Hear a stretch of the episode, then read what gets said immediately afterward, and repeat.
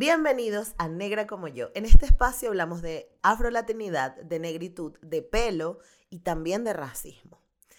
Estos episodios especiales de la cuarta temporada van a hablar de elementos o de temas detallados. Detallados porque lo que hicimos fue agrupar todo el trabajo que hemos hecho durante 120 episodios y vamos a hablar de un tema en específico. Hoy hablaremos de racismo, así que no te lo pierdas. Démosle la bienvenida a la diversidad. Escuchemos las voces de los afrolatinos por el mundo y soltemos esas conductas nocivas que nos limitan como sociedad. Soy Gisette Rosas y esto es Negra como yo, el podcast. Como el episodio anterior, hoy también quiero hacer ese disclaimer. Yo simplemente soy una facilitadora de las cosas que voy leyendo por ahí y me voy encontrando. No soy ninguna experta, no soy ninguna investigadora y tal. Es decir, que lo que diga hoy en el futuro puede cambiar y nada, hay que dejarlo claro porque, bueno, yo estoy en este proceso también de aprender, de entender qué somos.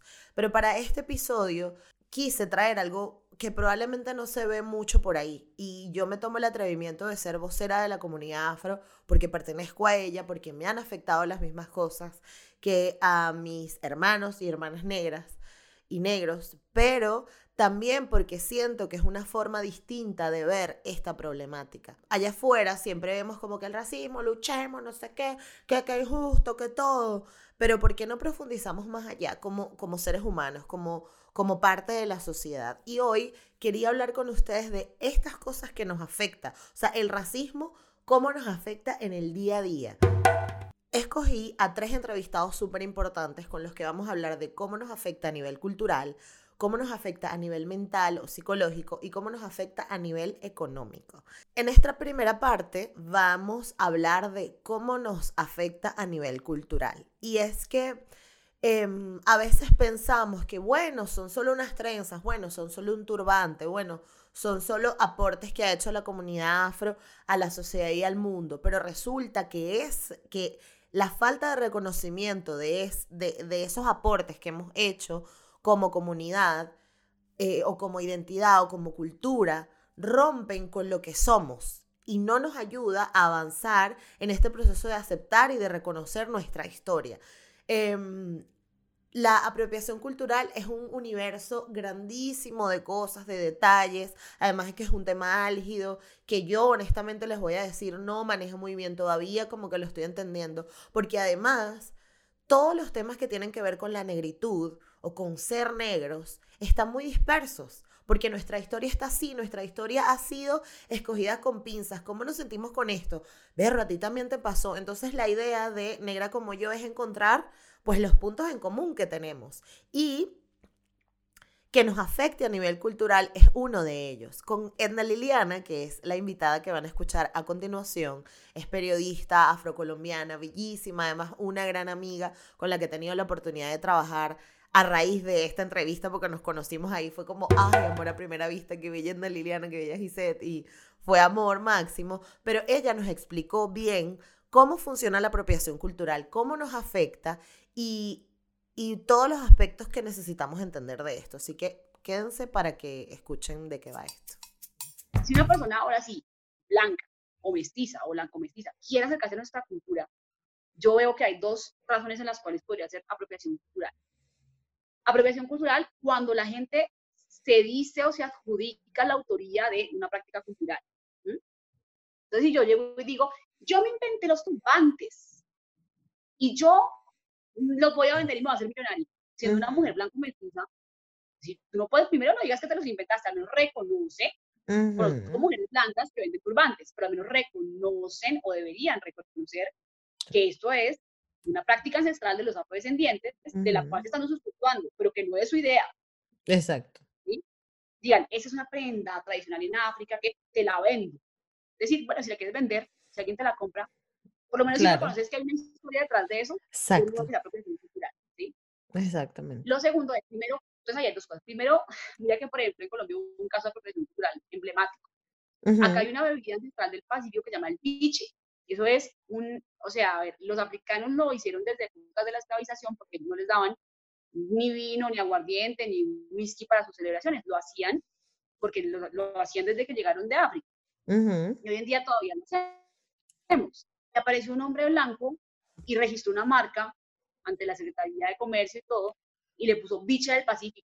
Y él a sacar una marca y a vender eso como si eso fuera idea de él y la marca fuera de él. Eso es apropiación cultural. Primero, claro. tú eres negro, no es nuestra cultura, y vas a registrar una marca con el nombre de una cosa. Yo voy a patentar el patacón pisado. Pues perdóname. Y, y, yo, y yo, o el arroz con coco. Exacto. ¿Me entiendes? O sea, o el pescado frito, o sea, no puede ser, ¿sí? No lo puedes hacer. Lo siguiente es, cuando incluso reconociendo la autoría, tú sacas provecho de eso sin reconocer a los verdaderos autores su parte. Entonces, eso en Colombia también pasa. Aquí, por ejemplo, en Colombia hay un pueblo indígena que se llama el pueblo Guayú, que es binacional con Venezuela. Sí, sí, sí, sí, tenemos Guayú. Son un pueblo binacional. Son la nación Guayú que está entre Colombia y Venezuela. Exactamente. Es el pueblo más numeroso de Colombia. Creo que en Venezuela también pues tienen un alto porcentaje. Sí. Y ellos hacen mochilas, son unos artesanos maravillosos.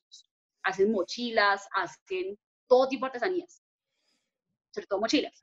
Las mochilas pasa mucho que hay, hay empresas colombianas que les compran la mochila, van a, La Guajira, que acá hay un departamento igual que el de ustedes, también llama La Guajira, ah. van y le compran la mochila a las indígenas Guayú, que ya se demoran dos meses haciendo una mochila a mano, se las pagan en un dólar y luego van y las venden por fuera en a, 50 dólares. O sea, están explotando a esa mujer indígena, Total. una área central que ella hace, le están pagando una miseria por su trabajo y luego se llevan eso y lo venden en el exterior o, aquí mismo en Bogotá a mucho más precio, ¿sí?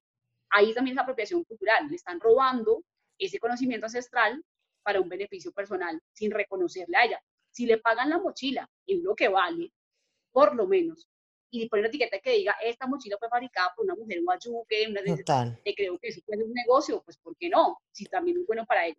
Entonces yo pienso que eso es apropiación cultural. De resto, decir, si una mujer blanca un día va a un festival de la cultura afro en Colombia, pongamos el Festival Petronio Álvarez, se pone un turbante, se come un aborrajado y se toma un biche y baila por un lado, yo lo veo como un acercamiento a nuestra cultura. Total. Sí, que está bien que vengan a aprender. Claro. Yo fui al Festival de la Cultura Guayú en La Guajira, me puse una manta Guayú que me costó un ojo de la cara, porque era hermosa y la pagué al precio justo. Eh, y así, y aprendí esa cultura. Ahora no es que me creo Guayú por eso. No, exactamente.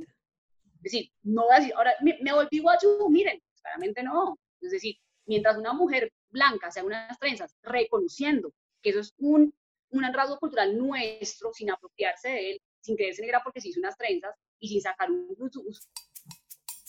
Edna Liliana tiene muchísimo tiempo trabajando directamente con las comunidades afrocolombianas, buscando visibilizar todos los temas de la diáspora africana en Latinoamérica y de verdad que su su labor ha sido importantísima para todo el proyecto de eh, eh, tumbar estos mitos alrededor de las personas negras y de, de romper con el racismo y, buscar cada vez abrir más espacios y más oportunidades para las personas negras. Pero hay, hay un factor que a veces se nos pasa por alto porque creemos que, bueno, como, como, se existe, como existe este mensaje alrededor de la, de la salud mental, ¿no? De que, ay, bueno, tú estás loco y ya, ay, bueno, chico, no es depresión, deja de llorar y ya, alégrate, ponte feliz. También las personas negras nos hemos visto afectadas por el racismo a nivel de nuestra salud mental. Y esto es un tema que se toca muy poco y que gracias a la entrevista que tuve con Anaí Padilla, que es el audio que van a escuchar a continuación, o la entrevista que van a escuchar a continuación, me hizo como, wow, en el, en el cerebro como que me iba a explotar, porque es verdad, hay muchas cosas que nos afectan a las personas negras a nivel mental, nos afecta nuestra autoestima, nos afecta nuestra seguridad para relacionarnos con el resto de los seres humanos, nos afecta incluso a la hora de vocalizar o de visibilizar que las cosas que nos están pasando, ¿no? El me siento mal, el, la forma de expresarnos, ¿no? De decir, hoy estoy muy feliz, de identificar nuestras emociones. Y gracias a la conversación que tuve con Anaí Padilla, pude decir, wow, claro, esto, esto pasaba en mi casa, esto se veía en mi comunidad, esto se veía en el pueblo donde viene mi familia, esto se veía en el entorno donde crecí, porque se ha negado también toda toda la problemática a nivel de salud mental que, sea, que, el racismo ha colaborado para las personas negras. Entonces, yo quiero que vean cómo se ve, cómo se siente, cómo Anaí lo vivió em, desde una forma además muy respetuosa y agradezco a Anaí que ella haya eh, prestado su voz para visibilizar estas problemáticas porque son muy importantes y quiero que seamos conscientes en el hecho de que, ay, no, bueno, es que la salud mental nos afecta a todos y yo también me puedo deprimir, pero hay factores que son meramente eh, nocivos para las comunidades negras, como por ejemplo, hay, hay un estudio muy importante que se está haciendo o que lo vi Em, por allí que se está haciendo en los Estados Unidos, que se habla de el síndrome de estrés postraumático de las madres negras, porque en, la época tenían que entregar a sus hijos, porque piensen que las personas negras éramos cosas, ¿no? Y al ser cosas, nos veían como con características, ¿no? Entonces, este es más fuerte, este es más alto, este me va a servir más para esto, este lo voy a poner aquí. Y las madres negras desarrollaron un síndrome de estrés postraumático porque tenían que entregar a sus hijos.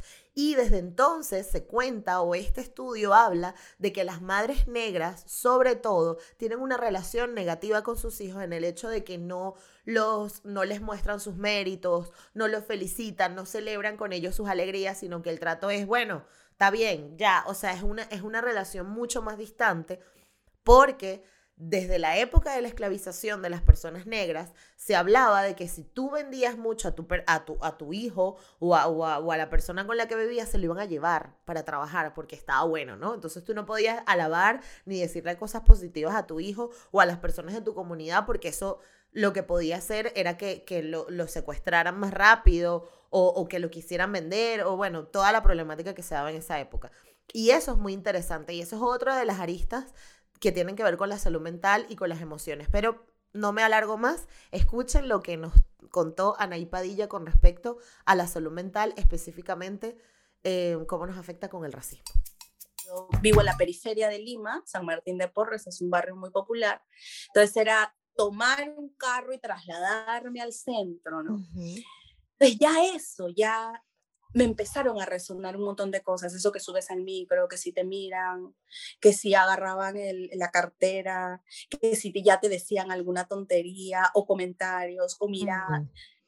Decía, a ver, o sea, porque hasta ese momento yo solo había como experimentado esas bromas normalizadas Por supuesto. en el colegio, ¿no? Pero ya me enfrentaba a la vida, a la calle, a la gente actuando de la misma manera, ¿no? Que mis amigos del colegio. Entonces yo decía, ok, acá pasa algo. y, y, algo que siempre digo y que siempre, y agradezco eternamente, em, es que yo siento que a mí mi carrera me salvó la vida. Mm. Me salvó la vida literal. A los 17 años yo tuve mi primer episodio de intentarme suicidar porque tenía mucho, era mucho el dolor, mucho la carga, mucho, me sentía muy sola, ¿no? Porque tú sabes, estas cosas a veces es difícil dialogarlas y si bien tengo una, tenía una familia, como te digo, muy unida, como muy fortalecida, eh, igual estos temas eran invisibles, ¿no? No se tocaban. Y si bien tenía una madre que, que ha sido un gran ejemplo de mujer empoderada, de lucha, de esfuerzo, de trabajo, eh, justamente mamá estaba pues trabajando y sacándose la mierda para que podamos comer, ¿no? Entonces me sentía muchas veces sola, ¿no? Sin y entonces empecé a entrar a la depresión, a la depresión, y la depresión me llevó a esto.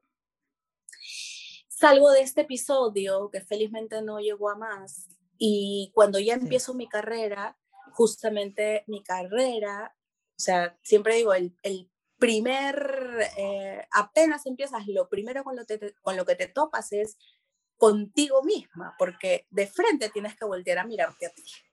Absolutamente. ¿No?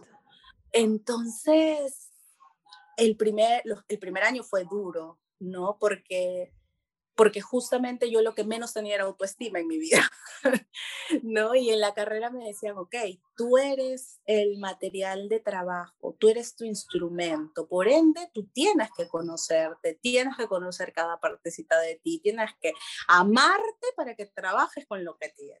¿no? Y ahí empezó el proceso de autorreconocimiento, de empezar a ponerle nombre a las cosas y darme cuenta que esas bromas no eran bromas, que eso era racismo, que eso era discriminación, que eso era violencia, ¿no? Y, y ahí ya empezó todo, ¿no? Porque ya cuando reconocí eso, ya me empecé a interesar muchísimo más y dije, ah, ok, no, a ver un ratito. Y además, em, dándome cuenta también como estudiante de actuación que no había dramaturgia eh, afro-peruana. Nuevamente, gracias a Padilla por participar en este podcast. Eh, ella estuvo con nosotros en el episodio 105 y Anaí además está ahorita trabajando a tope, tiene creo que dos, tres series en Netflix ya, es una de las actrices más reconocidas en la comunidad peruana y el trabajo que ella y su familia han hecho eh, alrededor del activismo contra el racismo eh, ha sido muy importante.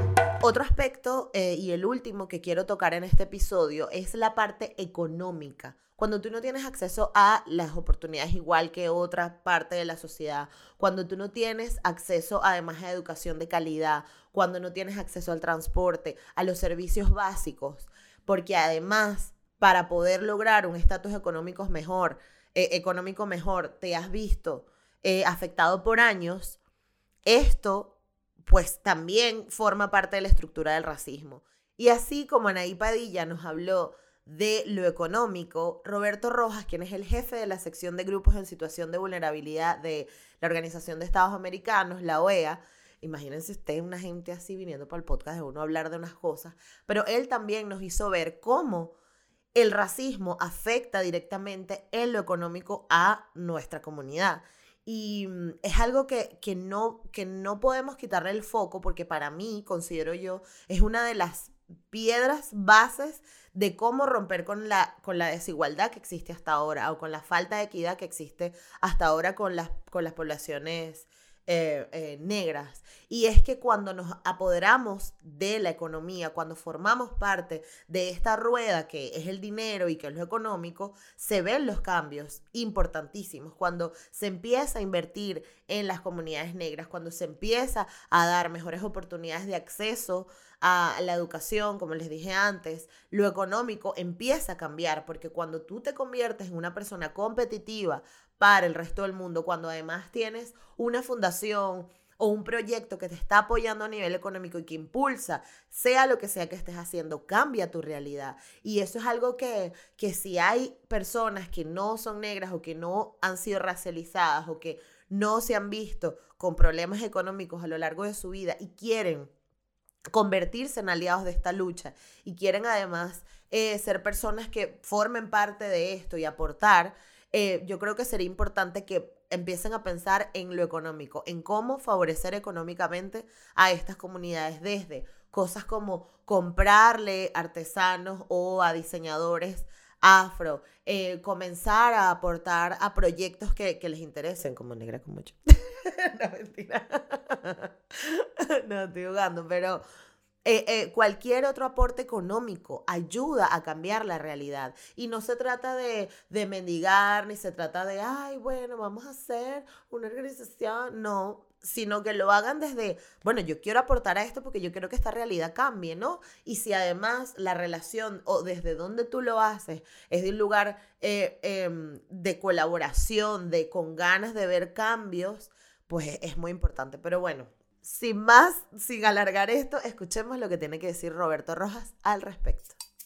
Eh, por ejemplo, no llegas a la gente del barrio, básicamente, ¿por qué? Porque, como tú dices, la gente también tiene que, que comer. Claro. Y el tema de, ya, yo soy consciente de mi derecho, pero eso no me da de comer. Exactamente. Entonces, también el, la otra pata es el tema de desarrollo económico. Y bueno, y también es parte de lo que hace el racismo. ¿no? El racismo es una ideología que ha mantenido un sistema en donde la mayoría de nuestra gente está en situación de pobreza y marginalización como consecuencia de la esclavización y el racismo, la discriminación, etc.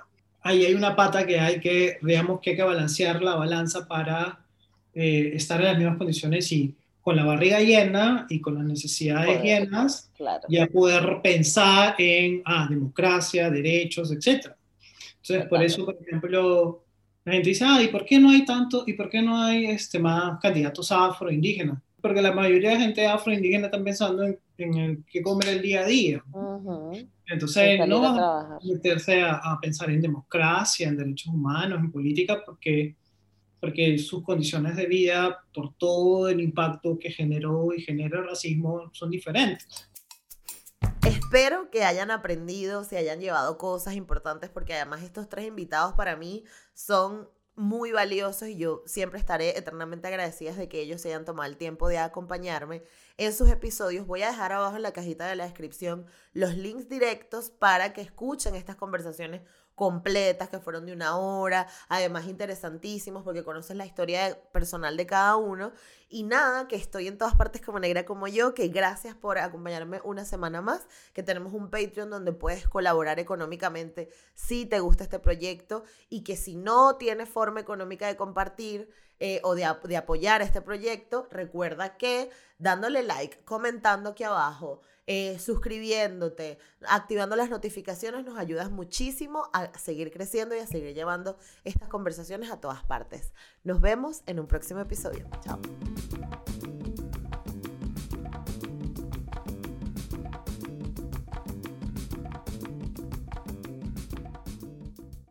It is Ryan here, and I have a question for you. What do you do when you win?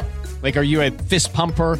a woohooer, a hand clapper, a high fiver. I kind of like the high five, but if you want to hone in on those winning moves, check out Chumba Casino. At ChumbaCasino.com, choose from hundreds of social casino style games for your chance to redeem serious cash prizes. There are new game releases weekly, plus free daily bonuses. So don't wait. Start having the most fun ever at ChumbaCasino.com. No purchase necessary. VGW. Void were prohibited by law. See terms and conditions. 18 plus.